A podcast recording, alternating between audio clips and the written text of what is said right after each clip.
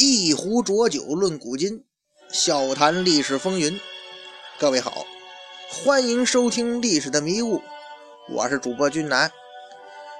哎，今天呢已经是二零一六年了，在一百年之前啊，也就是一九一六年，啊，准确的讲，应该是再提前一点，一九一五年哈，发生了一件事情啊。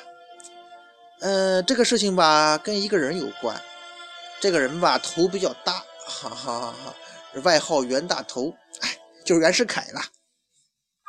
起码在我这一代哈，八零后的小伙伴们眼中啊，咱们从教科书上得到的袁世凯的形象啊，基本上都要被固定了啊，那就是窃国呀，两个字当然了，以袁大头那脑袋吧，估计丝袜也只能套在那个脑那个额头那个地方。窃国大盗袁世凯嘛，可是啊，如果真的到一百多年前，在民国初年，在那个时候人们的眼中，这位袁世凯的形象是什么呀？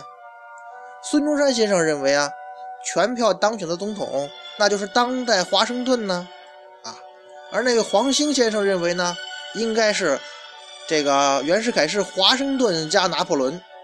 哎，这两位大人物对他评价这么高。那咱这位袁世凯是怎么从当初的这华盛顿又华盛顿拿破仑的，到后来就变成窃国大盗了？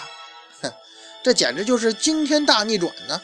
这期间究竟发生了什么呢？这是因为啊，咱这位袁大头吧，在一百多年前，他干了一件很二逼铅笔的事儿，那就是民国已死，有事烧纸，他把中华民国。给埋了，这是怎么回事呢？就在这个一九一五年的十二月十二号啊，这位袁大头啊宣布啊，我接受帝位，改这个中华民国呀为中华帝国，改这个民国五年，也就是一九一六年为洪宪元年，史称洪宪帝制。把这个中华民国改成他的中华帝国了，哎，大家伙就要想了，这袁大头为何要干这件二逼的事情呢？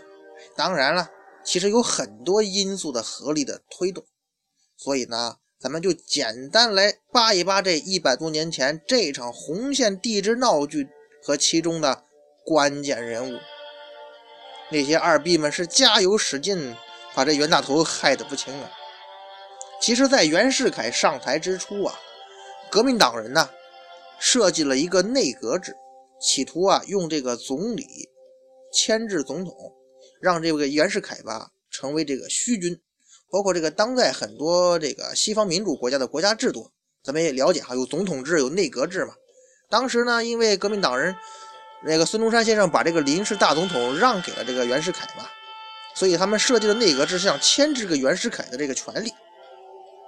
这袁大头也不傻呀，坏蛋嘛，这就是想叫我当供桌上的猪头啊！那明说嘛，摆设。哼，可是革命党人呢，说大哥你上座呀，国家大事自有小弟替你分忧。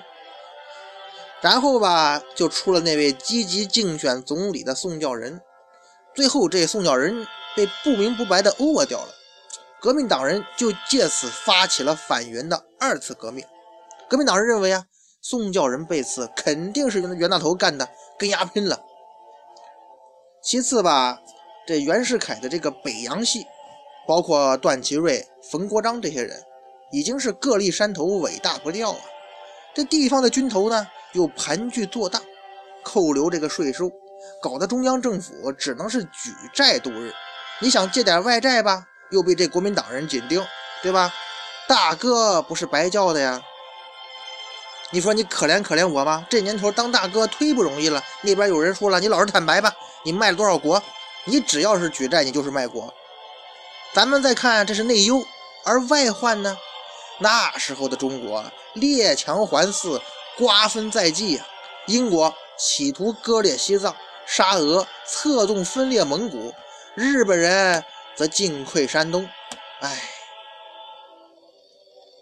并且呢，这小日本吧还提出了臭名昭著的，那就是二十一条。所以吧，其实袁大总统那时候日子真是不好过。经过一段时间的实践，原来啊，信誓旦旦消灭帝制的这位袁世凯，而且呢，清王室的退位实际上也是袁世凯促成的啊。就这个人，他深刻感觉到什么呢？这共和政体啊，貌似不太适合中国的国情啊。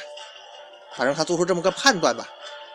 其实啊，在当时的情况下，就连咱们那位圣贤的先行者中山先生，他也在国民党内部搞起了这个绝对权力。而当时的民众呢，普遍感觉到这个民国呀，那还不如大清呢。各地的这个政客、军头、党人是争权夺位。纷扰不停啊！袁世凯呢，简直就成为民众寄予这个厚望的安邦大救星！您要那会儿去街上搞个采访，说民国现在怎么样啊？哼，肯定很多人说王小二过年一年不如一年，这就是那时候中国的这个国情。而思想界呢，知名的文人杨度啊，于这个一九一五年四月抛出了一篇文章，叫这个《君宪救国论》。听这名字知道了吗？君宪，君主立宪吗？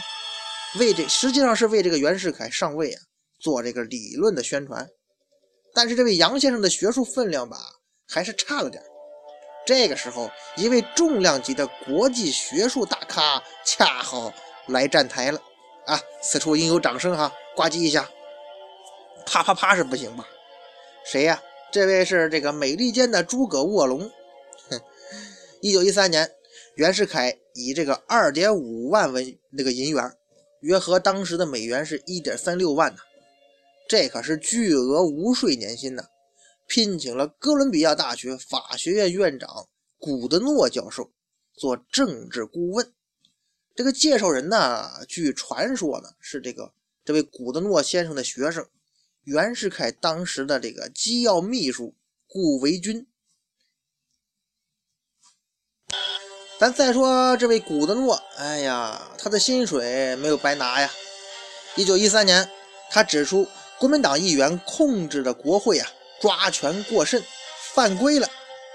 他立这个这个立法权呢，侵犯了这个行政权，有损这个三权分立的平衡。于是呢，还拟出了一份这个古式的宪法草案，主张啊改内阁制为总统制。啊，这位美国人吧，估计反正他。美国人是搞的总统制嘛，嗯，随后啊，这位袁大头呢就借着这个借势嘛，下令啊解散国民党。那解散国民党，国会就瘫痪了，把人国民党弄出局了嘛。到了一九一五年七月，这个已经卸任的这个约翰霍普金斯大学校长的这个古德诺呀，这位美国先生二度来华，此时啊。正徘徊在这个称帝关头的这个雇主，这位袁大总统，给他这个抛出了一个命题作文呢。你比较一下这个共和制和君主制的这个优劣。那古德诺先生呢，就呈上了一篇这个万言的条陈，后来啊，汉译的名字叫做《共和与君主论》。这古老头吧，这篇文章啊，大意啊，那就是这个帝制与共和呀，没有绝对的这个优劣。具体要看国情采用，听上去还有点道理，是吧？百年来啊，共和制呢，只有英法行之有效啊。亲，千万要给个好评啊！你干的不好，我就把你选下去，对吧？而拉美等国家呢，效仿，但是这些国家缺乏条件呢，于是共和政体最后就变成了寡头独裁，谁有意见，啪啪，我有枪。一旦这些强人去世，无固定的继承人，那群雄并起，天下大乱呢？那位子是我的，是我的，是我的，是我的，那不乱套了吗？反倒是呢，不如按照法统传承的帝王专政，可实现和平交班。朕嗝屁了，自有朕的儿子继位，哪怕他是个傻子呢？哎，反正就是这意思呗。在举了这个例子之后呢，古德诺就表示啊，对照中国的现实条件。古德诺觉得以君主立宪为宜，但是呢，他还附加了三个条件：全面认可、列强无异议、真正落实的具体计划。这三条缺一不可，能否做到呢？他老先生就不知道了。哼。可是啊，在这种情况下，蓄势待发的那些帝制派们管不了啥条件了，他们呢热泪盈眶，等候多时啦。那古大师有言呢，均线优于共和，就开始吆喝了。有了这古大师的言论支持，帝制派们立刻成立了筹安会，还拉来这个严复啊、刘师培啊等大师，组成这个筹安六君子，开展这个劝进和推戴活动，上演了一出轰轰烈烈的闹剧。自从这个共和之后啊，生活水平呢连大清都不如了，还是请袁大总统当皇帝的好。自从啊共和之后啊。生意都不好做了，咱们代表姐妹们呢劝进，希望大总统继皇帝位。怎么回事啊？这是妓女请愿团。哼，你以为这稀奇？还有乞丐请愿团呢。自从共和之后啊，要饭的都多了，同行竞争那是相当激烈呀。我们代表叫花子劝进，请皇上赏口饭吃啊。哎呀，最后呢，哼，连个军阀他也，哎呀，那咱也劝进吧。听说某大帅也递请愿书了，不争先恐后吗？于是，到了一九一五年的十二月，国民代表大会一千九百九十三人全票通过改制，提线木偶的手呗。而那位古德诺先生呢，这老外吧，他不是笨蛋，他一看这情形不对，立马召集这个中外记者呀，说明真相。而且还在这个英文版的这个《京报》上披露原文呢，以正视听。老头觉得他比窦娥还冤呢。可是啊，均线优于共和的言论呢，已经传遍天下了。哎，由此可见，这个众口铄金，这什么样的话吧，传来传去，它最后就会变味儿。现在的这个网络暴力，何尝不是如此呢？反正这古德诺先生吧，是跳进黄河也洗不清了。本来吧。这美国共和党有意替他当这个总统候选人，就因为他助这个袁世凯称帝，有这个嫌疑嘛，就被放弃了。哎呀，大头袁大头毁人不浅，一生的清誉和政治前途，古德诺先生尽毁于此了。到了一九一四年，袁大头操纵立法颁布了这个新的总统选举法，这个规定呢，总统任期十年，且可连任。任期十年还能连任？这跟终身制也没啥区别了。至于这个总统传位呢，则是这么规定的：总统推举啊，可选举为大大总统资格者三人，将姓名啊亲书于这个嘉禾金金简，藏于总统府的中的这个金贵石室。怎么听怎么像那个清王朝那正大光明匾后边藏那那太子那个皇位继承人那那个一个一个模式嘛。而且这个金贵的钥匙啊。由总统保管，实事的钥匙呢，由参政院院长与国务卿分别掌管，非总统下令还不能开启。这样的传阅方式吧，似曾似曾相似啊。反正这清朝皇帝立储也是将名字放在这个乾清宫宝座上方正大光明匾后的匣子里。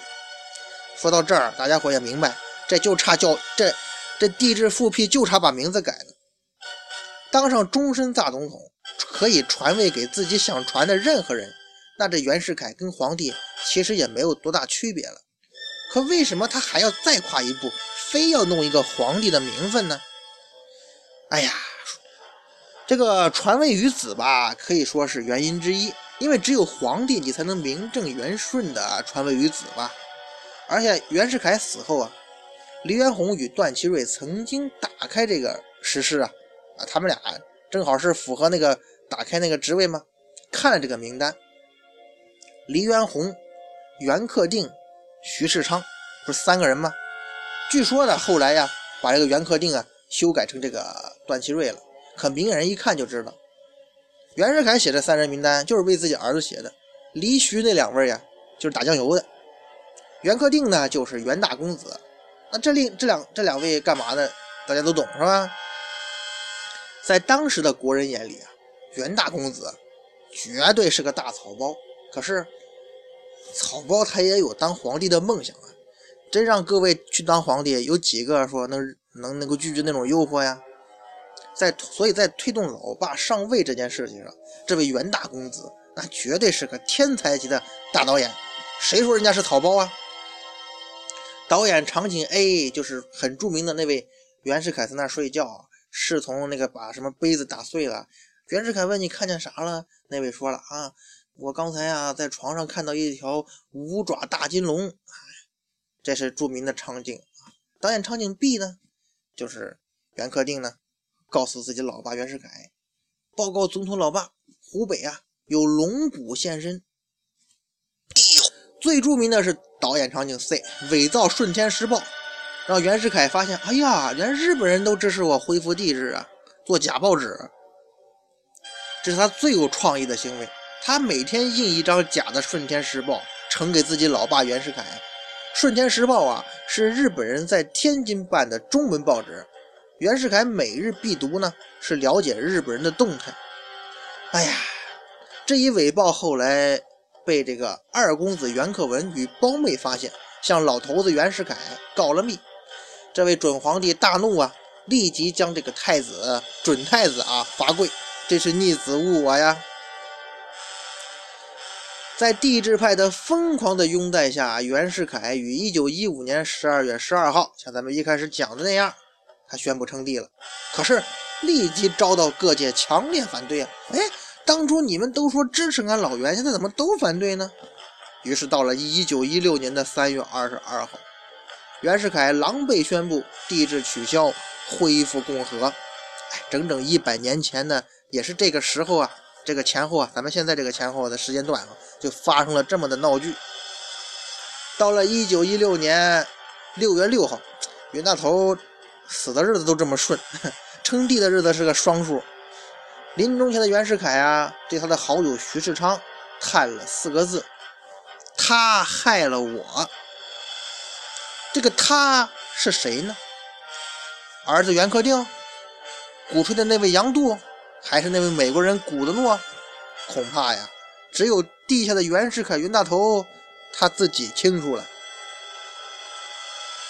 这就是袁世凯和他皇帝梦的故事。